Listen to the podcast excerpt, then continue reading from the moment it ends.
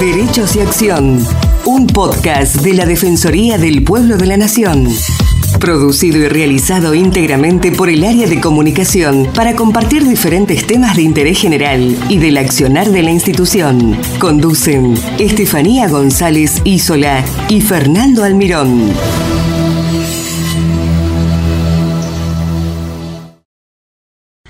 La Defensoría del Pueblo de la provincia de Buenos Aires pide apuntalar la prevención ante la proliferación de drogas sintéticas. Tras la muerte de un joven en una fiesta electrónica presuntamente ocasionada por una droga sintética conocida como Moncler Verde, el Observatorio de Adicciones y Consumos Problemáticos advirtió acerca de la baja percepción de riesgo que existe en torno a estas sustancias. Para hablar sobre esta problemática que preocupa a toda la sociedad, estamos en comunicación con Juan Gosén, director general de la Defensoría del Pueblo de la provincia de Buenos Aires y coordinador del Observatorio de Adicciones y Consumos Problemáticos de la institución. Hola Juan, ¿cómo estás? Gracias por estar con nosotros. Hola, ¿qué tal? Un gusto poder hablar con ustedes. Bueno, Juan, vamos a, para empezar y para comentar con la audiencia, ¿qué se entiende por consumo problemático y adicciones, no?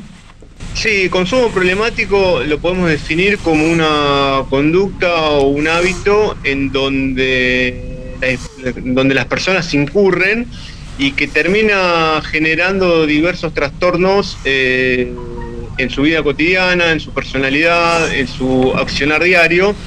Eh, e, este tipo de conducta, cuando se profundiza, eh, se vuelve patológico, ya podemos estar hablando de una, adicción.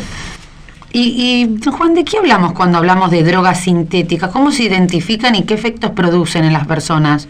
Em, las drogas sintéticas son aquellas que son eh, elaboradas a partir de productos o de sustancias que se producen en laboratorios eh, no tienen que ver con sustancias eh, de origen natural, como puede ser el cannabis. Por ejemplo, si no estamos hablando de drogas de síntesis o de diseños que se, que se fabrican en laboratorios, siempre en este caso estamos hablando de drogas ilegales, con lo cual se eh, producen en, lo que son laboratorios clandestinos, también conocidos como cocinas, en donde a partir de precursores químicos que eh, en contacto o mezclado con otra sustancia dan origen a estas, a estas drogas, a estas drogas químicas o estas sustancias químicas, estas drogas sintéticas. ¿Y cómo se identifican? Es decir, ¿qué, efectos producen en las personas? Generalmente se usan para fiestas, ¿no? Para, para lo que son las famosas eh, fiestas, electrónicas, ¿no? Todo ese estilo. Es decir, ¿ese, ese, ese es el público que la consume generalmente?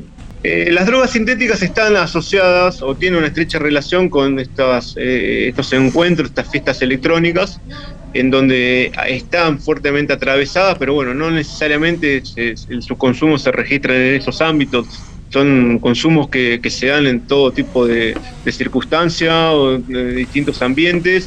Es un consumo que viene creciendo de forma sostenida y sistemática desde hace por lo menos 20, eh, 25 años, sin que en los últimos años ha tenido un crecimiento exponencial. Los indicadores de la ex Cedronar eh, nos dan cuenta de un crecimiento, por lo menos en los registros oficiales, de alrededor de 200% en los últimos años.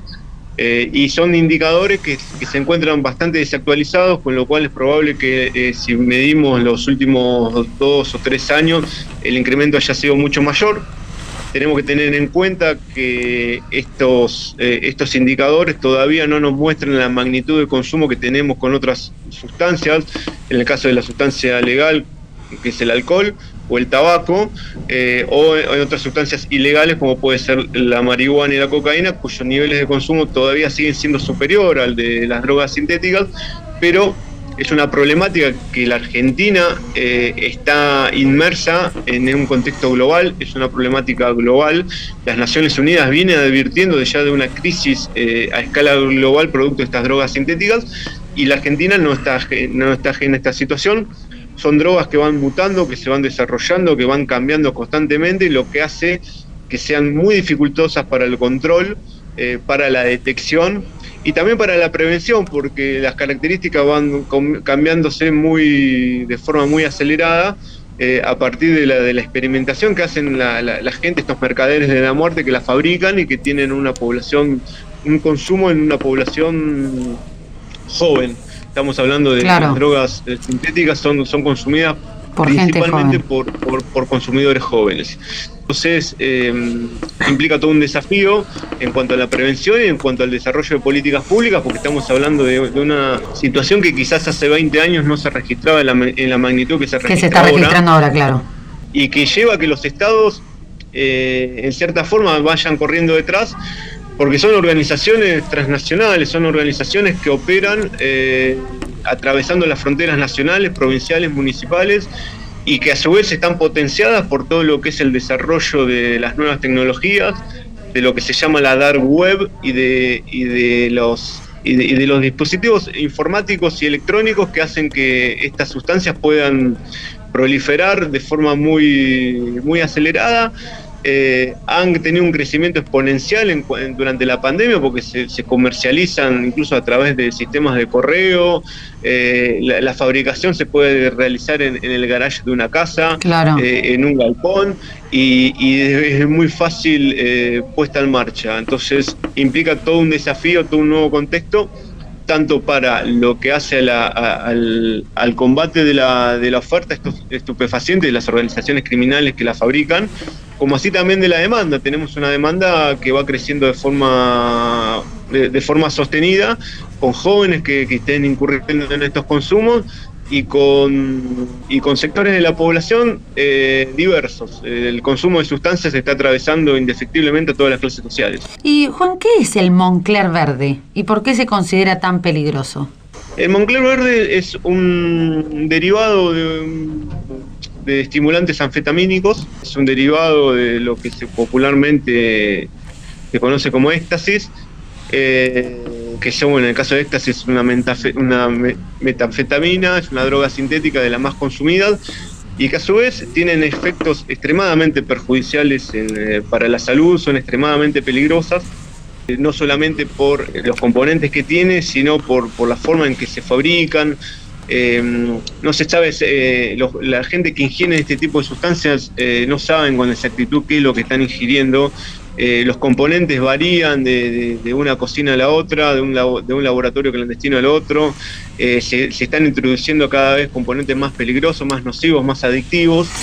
Eh, y bueno, el Moncler Verde es uno de estas drogas que están proliferando, que repito, em, vienen de forma, creciendo de forma sostenida, sistemática, van mutando, van cambiando. Hoy la conocemos como Moncler Verde. Unos días estemos hablando de otro tipo de sustancia, de otro tipo de drogas, porque eh, estos mercaderes de la muerte van, van, van cambiando constantemente para evadir controles, para evadir eh, las fiscalizaciones y, hace que, que, que los organismos de control tengan que estar de forma con las antenas paradas, por decirlo así, por las antenas funcionando permanentemente para, para, la detección de estas sustancias. Es una, es una situación bastante difícil de controlar y de prevenir. Juan, además hay una falsa creencia de que estas drogas tienen menos efectos, son menos peligrosas que una cocaína, por y no es así.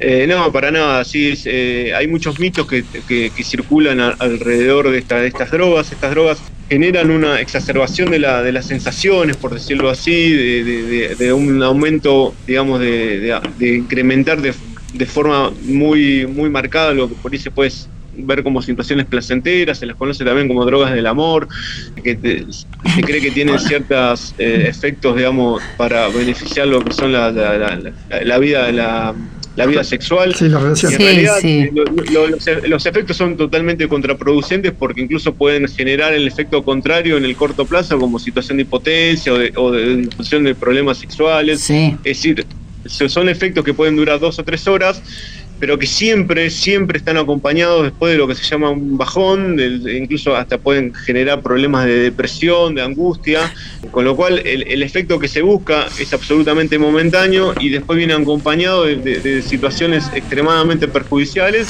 sin contar los efectos que pueden tener en aquellas personas que ya tienen eh, problemas físicos o problemas clínicos que al consumir estas sustancias se, se pueden exacerbar, eh, pues son sustancias que, aumentan la frecuencia cardíaca, que aumentan la temperatura corporal, y bueno, y los casos letales lo hemos visto, hemos hace algunos años atrás en Time Warp, y ahora este caso reciente de este joven economista que también eh, se, existe un indicio que habría sido víctima del consumo de esta, de esta sustancia.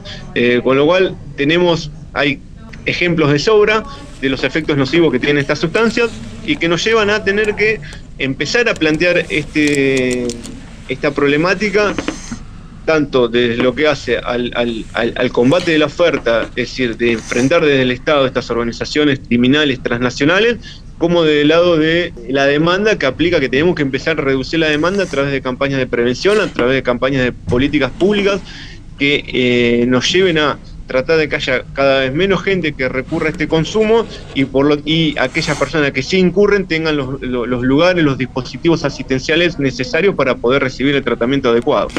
Juan, para finalizar, recién nombraste al Estado, ¿hay algún proyecto de ley para crear un programa de educación integral sobre adicciones y consumos problemáticos que atraviesa todos los niveles educativos? Sí, nosotros eh, desde la Defensoría del Pueblo eh, hace dos años presentamos un proyecto de ley, actualmente eh, tramita en la, en la Comisión de Adicciones de la Cámara de Diputados de la provincia de Buenos Aires, para crear un, un programa educativo que atraviese todos los niveles, desde el nivel inicial hasta los institutos de formación docente. Muy buena, muy buena iniciativa. Muy buena iniciativa. Nosotros, nosotros consideramos que es eh, una herramienta fundamental. Acá no se trata, y esto tiene que quedar claro, de darle más carga laboral a, los docentes que bastante tarea tienen y tienen todo un tienen tienen situaciones complejas que afrontar, sino de generar un ámbito que les brinde más y mejores herramientas para en el seno de las de, las comunidades educativas tener estas herramientas para la prevención, para la educación, para que los chicos vayan eh, interiorizándose desde edad temprana de los peligros que, que implica las drogas químicas, el alcohol, el tabaco, la marihuana, la cocaína y todas las sustancias que van apareciendo en el mercado y que generan eh, adicciones y consumo problemático. Este es, un programa pensado, una propuesta pensada para colaborar con la educación de lo, para, em, colaborar con los educadores, con los padres y con las familias. Eh, creemos que es una iniciativa que, debería estar en la, en la agenda pública, ser tratada, considerada para, para empezar a, generar mecanismos de prevención y mecanismos y, políticas públicas muy activas en cuanto a las adicciones y los consumos problemáticos. Es una batalla que si bien es difícil, se puede dar. y nosotros consideramos que hay ejemplos de sobra que las políticas públicas activas, permanentes, perdurables, en el corto, mediano plazo dan resultados. Pensemos, por ejemplo, en lo que, en los niveles de tabaquismo que teníamos hace 30 años atrás en la Argentina y distintas partes del mundo. Bueno, a partir de políticas públicas activas, como fue la ley de las leyes antitabacos nacionales, provinciales y municipales, los programas antitabaco, la ley de humo cero en la provincia de Buenos Aires, logramos reducir sustancialmente los niveles de tabaquismo. Bueno, consideramos que necesitamos iniciativas similares, programas similares para que ocurra lo mismo con los niveles de consumo de alcohol que siguen siendo extremadamente elevados, para que ocurra lo mismo con los niveles de consumo de cocaína y para que este crecimiento exponencial que vemos en el consumo de drogas sintéticas no solamente se detenga, sino que empiece a retroceder eh, en plazos que sean cortos eh, y, con políticas públicas que sean planificadas tanto eh, a mediano como a largo plazo. Bueno, Juan, la verdad que se nos terminó el tiempo, fue un placer, teníamos otros temas como la campaña del último primer día, pero bueno, seguramente todas estas cosas lo pueden ver en la página de ustedes o en las redes sociales, ¿no? Sí, tal cual. Bueno, eh, también quiero destacar que este observatorio, que es eh, en cuanto a las defensorías del pueblo, es, una iniciativa inédita que se inició hace ya cinco años, eh, seis años, a partir de la decisión política que tuvo el defensor Guido Lorenzino de darle un lugar en la defensoría a esta problemática y el impulso que le dio desde sus comienzos, defensor del pueblo adjunto en aquel entonces Walter Martelo. Bueno, es una herramienta, un espacio que se ha institucionalizado y que bueno, que gracias a estas decisiones políticas que tuvo tanto Lorenzino como Martelo, hoy podemos estar desarrollando este tipo de iniciativas. Perfecto, Juan. Bueno, la verdad que un placer y seguimos en contacto, por supuesto. Es un placer y gracias por, por haberse comunicado. Muchas gracias, Juan. Hasta luego. Muchas gracias por escucharnos. Los esperamos en una nueva emisión de Derechos y Acción.